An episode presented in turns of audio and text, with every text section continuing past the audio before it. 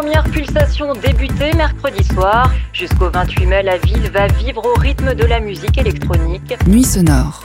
20 ans sans dormir. 4 nuits électroniques, plus de 100 heures de musique, 150 artistes dont les plus connus sur la scène internationale. Épisode 1. La mélancolie, camarade.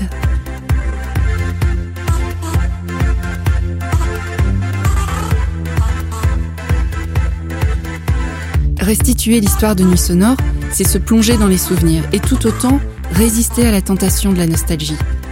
La nuit, l'altérité, la foule et la torpeur collective constituent aussi un monde à part, une bulle au sein de laquelle peut surgir la solitude.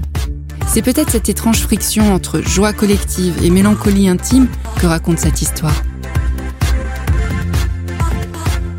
Le set d'Hélène Alien, c'est vraiment un des tout tout premiers euh, sets de l'histoire de Nuit Sonore au Transbo. Vincent Carry, directeur du festival Nuit Sonore.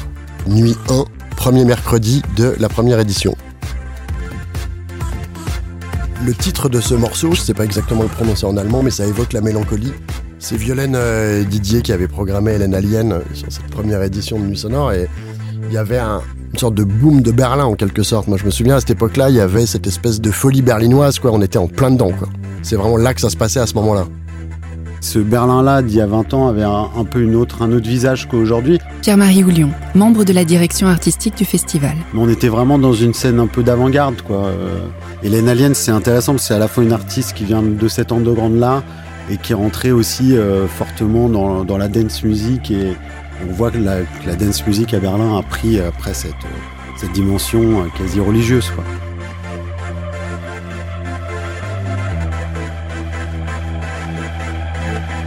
C'était la première année, c'était en effet l'année où euh, on avait euh, José Lagarellos d'un côté qui faisait une programmation plus euh, techno, plus détroit, tout ça. Frédéric Joly, co-directrice d'Artifarty. Et puis Violaine qui était plus sur cette scène berlinoise, plus expérimentale ou plus electronica. Et on n'était pas sûr que le public adhère à ces deux esthétiques-là. Les nuits sonores, c'est ici, là, là, là-bas, là aussi. Live act, concert, animation, mix. Ce festival présente l'ensemble des tendances actuelles en musique, hip-hop, électroclash et électro-rock. Le principe est simple, de la musique électronique dans toute la ville pendant 4 jours. Consacré aux musiques électroniques au pluriel, avec pour but d'en faire un festival pérenne. Le pari n'était pas gagné d'avance. En fait, ce qui était génial euh, au Transborder, c'est de voir comment justement le public s'était super mélangé, comment euh, la proposition euh, artistique, elle avait, elle avait vraiment fait l'unanimité. On s'était dit, waouh, ça y est, on tient un truc, quoi. On a écrit ce. Agoria, DJ producteur. Ce festival avec l'équipe d'Artifarty et notamment Vincent sur un petit bout de papier dans une cuisine. Et... À partir du moment où Vincent Carry et l'association Artifarty. Patrice Béguin, adjoint au maire de Lyon de 2001 à 2008. sont venus nous proposer à la mairie de les soutenir pour organiser, pour tenter d'organiser un grand festival euh, consacré plus particulièrement aux musiques électroniques. Là, on pensait qu'il y avait là une occasion à saisir. Et donc, si je puis dire, on y a mis le paquet. Il y avait tout un tas de cartes qui étaient réunies pour que ça se passe ici, à ce moment-là. Et je pense qu'à partir du moment où on a conscience que c'est plus ou moins le bon projet au bon moment, dans la bonne ville, bah, il faut le faire. Au moment où on écrit tout ça, on est en, on est en 2002. Il y a eu euh, des élections municipales à Lyon euh, l'année d'avant. Il y a une sorte d'enjeu un peu politique de faire bouger les lignes aussi de, de, Lyon, en fait, tout simplement, de faire euh, que ce, cette ville sorte un peu d'une certaine forme de torpeur, ou en tout cas, elle est identifiée comme cette ville ensommeillée et un peu molle. Voilà.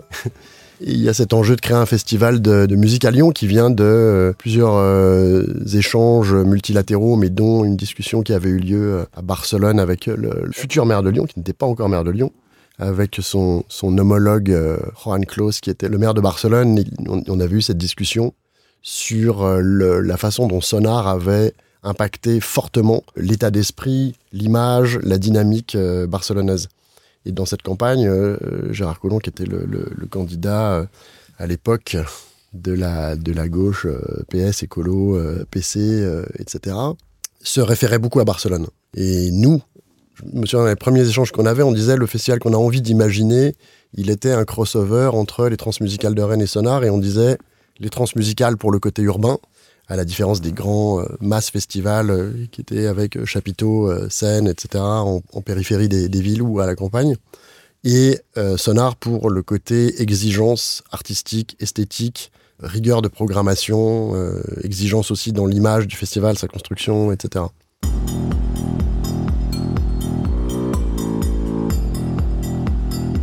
On a écrit un festival qui comportait déjà euh, dès l'origine tous les ingrédients qui ont fait sa force et son succès par la suite, c'est-à-dire euh, à la fois euh, de l'espace justement pour travailler avec les collectifs à Lyon, mais aussi l'espace public, les cartes blanches à des festivals, à des villes invitées, aller dans des lieux du patrimoine, voilà, donner aux Lyonnais, à la jeunesse, un espace de réappropriation aussi de son territoire, de sa ville. Et ce qui a été juste magique, c'est de voir comment ce projet-là a été perçu. C'est-à-dire qu'il y a eu très peu de remarques ou de discussions sur euh, l'armature euh, alpha qu'on a proposée. Quoi.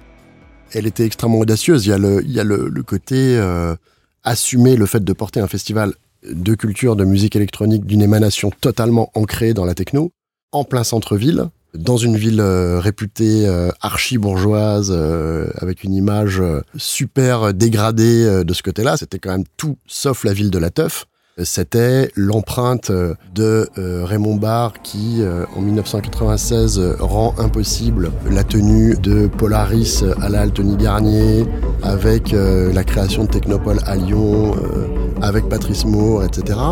Et on dit au maire récemment élu, à son équipe et quelque part à l'ensemble de l'écosystème sociopolitique de la ville, va faire un festival de musique électronique en plein centre-ville. Et en plus, on choisit le week-end de l'Ascension, c'est-à-dire un week-end réputé désertique à Lyon, puisque exode massif des populations vers les maisons de campagne. Euh, le pari de départ est, relativement euh, lunaire. Et effectivement, il y a un maire euh, et une équipe municipale, et en particulier quelqu'un qui s'appelle Animes Pled et qui va nous donner des coups de main innombrables pour qu'on y arrive et un maire qui est quand même assez euh, courageux. Il faut lui, lui rendre absolument ça, puisque il y va, il dit ok c'est cool, euh, votre projet est chouette, euh, allons-y. Et je, une petite phrase dont je me souviendrai, dont on se souviendra toutes et tous toute notre vie, il nous dit quand même bon, faites quand même pas trop les cons. Voilà.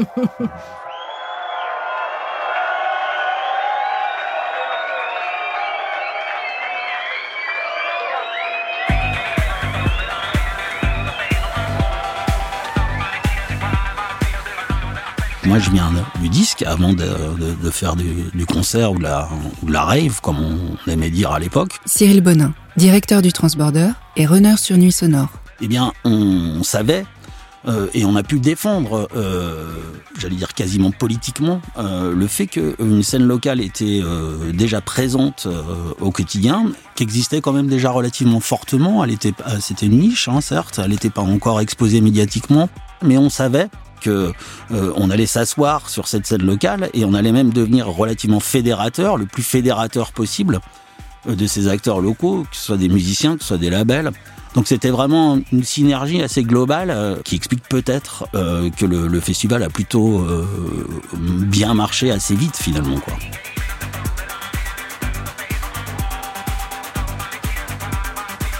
On était des personnes qui avions fondamentalement finalement envie de s'engager pour quelque chose de collectif. Globalement, on s'est dit, on va lever le point et on va se prendre des centaines d'obstacles, on va galérer sur le plan économique. Et puis on était quand même, c'est vrai qu'on s'y connaissait très bien en musique, globalement, on était quand même une équipe super érudite en musique. Par contre, on était quand même un peu des, amateurs ou des, des autodidactes ou des néophytes sur plein de sujets. Enfin, on a, on a dû apprendre des tas de métiers, de prod. Je veux dire, c'est quand même Patrice Moore, qui était un des, un des godfathers de la scène techno euh, déjà, euh, qui prend la direction de la prod. Euh, Fred, qui était en train de démarrer une carrière de journaliste, qui prend la direction de l'admin. Enfin bon, c'est quand même, on y va comme ça, quoi. On a quand même bien sûr privilégié la, la, vraie qualité plutôt que des noms pour avoir des noms. Patrice Moore, sur Télé Lyon Métropole, le 19 mai 2004. Donc dans tous les styles musicaux, mais notamment des gens comme Jeff Mills, Carl Craig, Derrick May, euh, Wire, Daff, euh, Tarwater ou même des locaux comme Agoriac. La question des artistes sur scène a toujours été au cœur euh, de l'histoire. La question de la programmation, Dieu sait avec Pierre-Marie, avec euh, les, les, les, programmateurs historiques euh, du festival, c'était des discussions sans fin, voire même des polémiques entre nous pour savoir s'il fallait mettre tel type d'artiste à quelle, à quelle heure, à quelle, sur quelle scène, etc., dans quel espace public, euh, dans quel lieu patrimonial, etc on rigolait pas en termes de musique quoi. C'est-à-dire il y avait de la techno certes, mais il y avait aussi de la house music. Il y a toujours eu tous les genres musicaux des années en cours, le, le breakbeat, des tentatives autour du hip-hop qui étaient, c'était très segmenté. Le hip-hop était quelque chose un peu à part de ce genre de choses, et évidemment le rock and roll. Ils sont venus de toute l'Europe, italiens, espagnols, allemands. La jeunesse électro a envahi Lyon à l'occasion des Nuits Sonores. C'est le, le festival des musiques électroniques, des musiques nouvelles qui chaque année invite des mythes. Hervé sur Couleur 3, le 18 mai 2007. Des références de la musique euh, new wave, punk, euh, rock anglo-saxon. Mais qui en même temps permettent de découvrir plein d'autres artistes. Un festival avec des grands noms, mais qui a aussi accueilli des projets plus alternatifs. On avait une diversité, euh, on avait tous les collectifs sur plein d'esthétiques différentes. Avec les rues aussi, les, les apéros sonores qui amenaient encore une autre proposition esthétique. Moi je trouve ça vachement sympa, parce que ça met la ville en vie. En plus c'est un jour férié, donc c'est un peu la loose. Non mais c'est vrai. C'est le feu de Dieu C'est du Allez Lyon Franchement, moi je suis arrivé à 10h et il y, avait, il y, avait, déjà du monde et tout, ils avaient trop envie de faire la fête encore. Ils sont partis faire la sieste. Ah, je suis venu par amour. Par amour de quoi? Par amour de la jeunesse. Là, ça fait une heure, une heure et demie qu'on est là. Bon, bah ça, ça arrive à être bah, ouais, barbant. Quoi. J'aime bien le jazz, moi, toi, ça, ça, me casse un peu la tête. Ouais. C'est de la batte. Et tous les ans, un peu que ça recommence parce que il y a longtemps qu'on n'a pas vu Lyon comme ça. Vivement demain on commence on a vu la, perception de Lyon se transformer euh, et on a réussi, euh, en créant ce festival, à placer Lyon sur une carte déjà pour les artistes, les agents. Euh, avant, c'était un tunnel. on a tous vécu les deux, trois premières années en se disant c'est absolument génial, mais quel enfer d'arriver à monter ça. Quoi. Enfin, je me souviens de la pression qu'il y avait dans nos petits bureaux euh, de la galerie des terreaux euh, où on fumait des, tonnes de clopes, on, travaillait jusqu'à 5 heures du mat à coups de, de ginto, de cendrier plein, de, nervosité, euh, avec un, pauvre modem 72K pour 10 personnes un fax, et une réalité qui paraît un peu lointaine mais qui était quand même tendue quoi. Enfin il y avait un c'était un sacré challenge que d'arriver à accoucher de cette copie. La première édition, j'aurai toujours souvenir où on avait eu un problème avec Ronnie Size, il devait partir 20 minutes après son set, il devait être à l'aéroport, et on avait pu rentrer la bagnole carrément dans, la, dans Tony Garnier, et on avait fait Tony Garnier, l'aéroport, en 20 minutes. René les artistes euh, pendant le festival, c'est un vrai défi dans le sens où euh, le public va se coucher à 5h du matin, mais à 6h du matin, Runner part ramener un artiste à l'aéroport ou, ou, à la gare. Et donc c'est vraiment toute une logistique euh, d'organisation et surtout de tenir le festival. Enfin, je me souviens, José, euh, l'avoir vu pas dormir pendant trois ou quatre jours, euh, c'était c'était vraiment un défi euh, physique. Puis on avait la chance que quand même Cyril Bonin avait fait six fois la couverture de Runner Magazine. Ouais, J'étais un des meilleurs, un des meilleurs runners du monde, oui. Ah ouais, clairement, clairement. Avec le petit passage. Il y a une année où je obligé me suis à Fourvière. Et voilà, et je me suis trompé par contre de lieu une fois, quoi. C'est-à-dire que je sais plus où on était, mais je suis pas allé dans le bon endroit, quoi. J'ai vu qu'il y avait personne je me disais, tiens, c'est bizarre. Bref, enfin, peu importe. On se posait souvent la question, c'est vrai qu'on se la pose moins aujourd'hui, de savoir si les groupes allaient arriver, quoi. Ma pire expérience d'annulation, c'était MF Doom, qui était resté bloqué au Brésil. Hein, il n'avait pas pris son avion. Et c'est vrai que ça arrivait souvent. Et alors là, ce qui était compliqué, c'était quand même la tête d'affiche de la soirée. Donc j'avais à peu près euh, 7 heures pour remplacer la tête d'affiche de la soirée. Euh, donc généralement, on avait réussi avec, plutôt avec des artistes français de moindre envergure, quoi. Et ce qui est drôle, c'est que personne n'avait demandé à être remboursé. Je crois qu'il y a eu un remboursement. Euh. Mais ça, ça a été professionnellement ma, la pire après-midi de toute ma vie. Euh, un stress. Euh, comment en 7 heures, je vais retrouver quelqu'un qui va arriver, qui va. Voilà, une programmation, on met 6 mois à la faire. Et là, faut que tu remplaces un mec que tu as mis 6 mois à programmer en, en, 4 heures, quoi. Aujourd'hui, c'est pour le coup plus institutionnel, plus cadré. Hein. C'est vrai que c'est, rare qu'on ait, on se pose pas la question, quoi. C'était pas gagné, quoi. On savait pas si on allait avoir lieu l'année d'après, on savait pas si on allait avoir lieu l'année encore d'après, et donc chaque édition était aussi une remise en question. Euh, il a fallu attendre peut-être 2006 pour qu'on se dise bon, là, il y a suffisamment de, de signaux pour qu'on puisse se dire que ce festival, il est parti pour quelque temps, quoi Mais au début, 2003, 2004, 2005, c'est quand même des éditions extrêmement précaires où on se demande voilà si, si tout ce qu'on met, toute notre énergie va nous permettre réellement de, de, de, de poursuivre quoi. Les nuits sonores font encore plus de bruit que l'an dernier. C'est parti pour la deuxième édition des Nuits sonores. Les Nuits sonores. Nuits sonores. Nuits sonores. Nuits sonores. Nuits sonores, troisième édition. Nuits sonores. Nuits sonores. Nuits sonores. La quatrième édition des Nuits sonores. Nuits sonores. Nuits sonores. Nuits sonores 2006. Nuits sonores, cinquième édition. Nuits sonores. Nuits sonores. Nuits sonores à Lyon. Nuits sonores. Nuits sonores. Les Nuits sonores. 5 ans de festival, c'est l'âge de la maturité. Pour fêter ça, l'équipe des Nuits sonores se lâche. Ce qui est le plus euh, surprenant euh, dans tout ça, c'est comment le temps est passé avec- en un clin d'œil. On a l'impression qu'on a cligné des paupières et que hop, on était à 5 ans.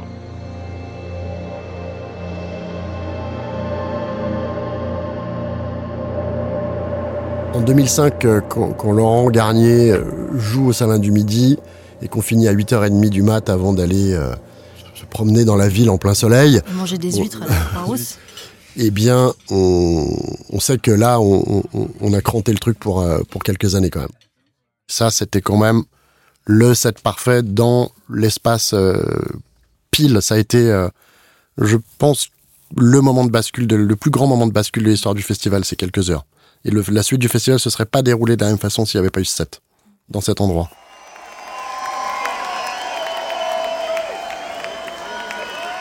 Je me souviens d'un article d'Alexis Bernier dans Libé. Il avait dit que le festival était porté par une équipe avec un état d'esprit irréprochable. Je me souviens de cette phrase, je sais pas si vous en souvenez. Je m'étais dit, tiens, ça c'est c'est c'est cool. C'était un petit chemin quand même. Libération, Alexis Bernier, le 9 mai 2005. Pour sa troisième édition, le festival lyonnais à l'état d'esprit irréprochable a attiré les foules. Il y avait les transmusicales de Rennes, les Eurokéennes de Belfort et le Printemps de Bourges. Il faudra maintenant compter avec les Nuits sonores de Lyon. J'ai fondé euh, l'association Artifarty en 99. Violaine Didier, programmatrice historique du festival. Puis le festival euh, du même nom, donc Artifarty en 2001 et Nuit Sonore en 2003.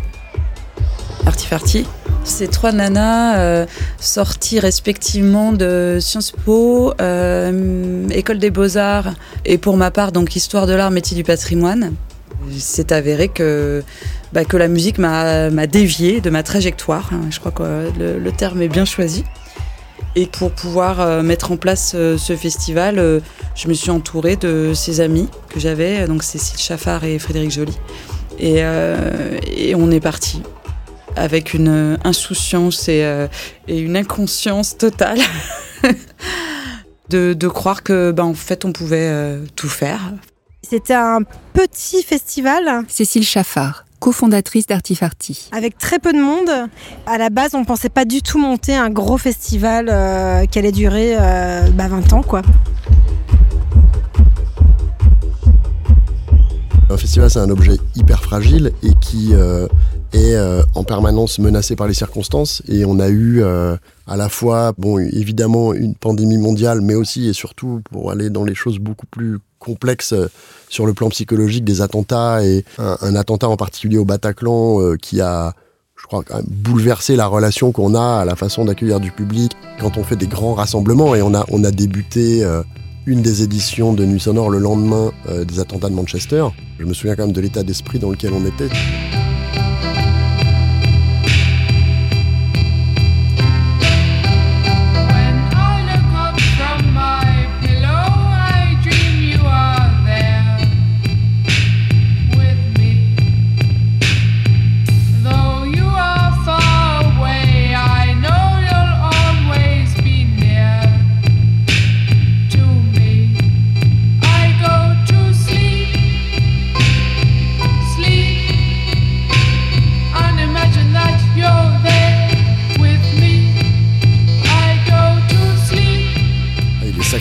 À la mélancolie aussi celui-là. hein. Il est pas très loin d'ailleurs. hein, de, une parenté avec Hélène Alien finalement là aussi presque. C'est euh, Geoff Barrow euh, qui produit euh, Portichet, qui produit aussi cette chanteuse Annika. Et, voilà, c'est, ça parle de ce courant musical qui est quand même très lié à ce sentiment de mélancolie. Puis euh, je trouve que cette chanson, elle exprime bien un peu euh, ce blues euh, quand tu rentres euh, dormir, parce qu'il faut rentrer euh, dormir. Quand tu es à la fois un animal social qui veut euh, être avec l'autre et à la fois un animal de nuit qui a pas envie euh, d'être chez lui, le moment où tu rentres, il est, il est hardcore quand même. En fait. Non, c'est clair que c'est un, un- un moment euh, lourd. Je pense que effectivement, ça parle de la ville, quoi, de cette difficulté à, vivre en ville, à, rencontrer l'autre, alors qu'on est sur un territoire euh, très dense finalement. Et je pense que les, musiques électroniques ont ce rôle justement socialisateur. on, voit comment aujourd'hui la jeunesse et, et comme nous-mêmes, on est euh, encore attachés à cette question d'aller euh, danser tous ensemble. C'est quand même un, un- un- moment, une sorte de parenthèse avec une énergie euh, très particulière. Cyril Michaud, bibliothécaire et secrétaire d'Artifarty. Moi, je suis pas particulièrement un animal de nuit le reste de l'année, mais l'énergie que peut, qui peut se dégager de la nuit pendant le festival, c'est aussi ça qui peut euh, rebooster, qui euh, donne l'impression d'avoir une, aventure collective. Alors pas simplement avec les équipes, mais également avec euh, avec tout le public, une sorte de, de partage de quelque chose qui nous appartient euh, vraiment juste à nous. Quoi.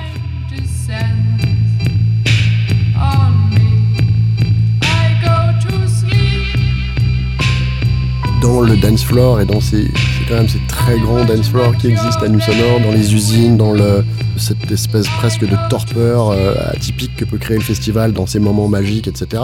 C'est un endroit aussi où tu peux disparaître. Donc il y a aussi cette question de, de l'anonymat, entre guillemets, et d'être un, un tout petit élément d'un tout. Donc c'est c'est presque un dispositif euh, anti-narcissique en quelque sorte, qui, où le, le, le dance floor se dépasse, fait disparaître le, le- la somme des individus qui le composent dans un tout un peu cool.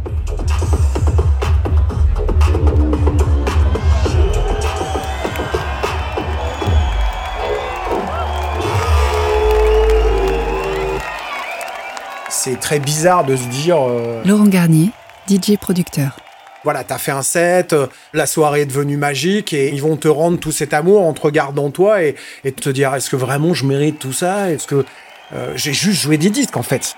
Ok, il y a une communion, c'est génial, mais euh, est-ce que tout ça n'est pas beaucoup en fait? Tu te prends ça en pleine gueule et dix minutes après, tu peux te retrouver tout seul dans ton hôtel, devant la télé.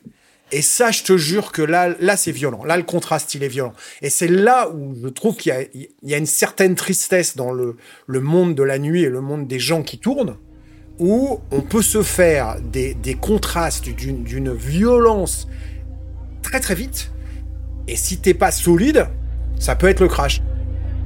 Et je trouve qu'il y a une, euh, certaine euh, solitude dans ce monde-là. Je me dis aussi que Nuit Sonore est né avant les réseaux sociaux, très longtemps avant. Et euh, je fais ce lien parce que peut-être ça, c'est aussi un élément qui a peut-être fait changer des- quelques paramètres.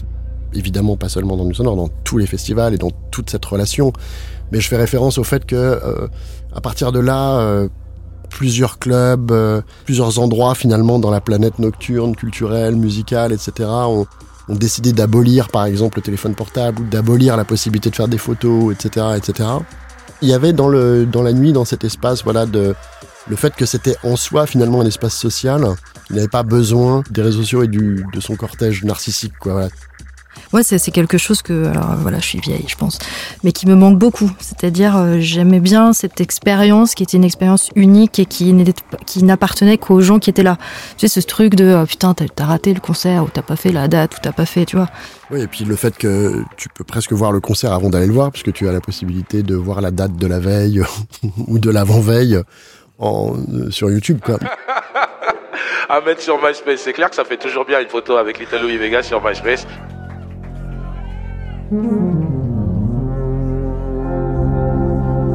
Ah bah, il y a une grande mélancolie à Nuit Sonore, euh, ne serait-ce que parce que justement cette passerelle entre les groupes anciens et les groupes récents euh, est quand même le symbole du temps qui passe. Et puis on a eu, euh, euh, on va pas enfoncer le clou un peu plus, mais on a quand même eu beaucoup d'artistes décédés hein, depuis depuis 20 ans de Nuit Sonore. On a eu Pierre Henry, on a eu des grands grands grands artistes euh, mythiques euh, qui euh, voilà qui ne sont plus de ce monde, donc Alan Vega, des gens comme ça.